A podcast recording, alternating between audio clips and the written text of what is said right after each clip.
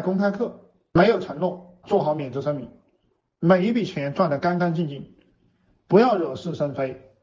你要就是这个理要百分之百站在你那里，你的视频和直播是百分之百有理的，你们也别想着初期至上乱乱讲话爆粉，不要想着乱讲话爆粉，虚构事实也是刑事犯罪，就是你在抖音上虚构事实就是刑事犯罪。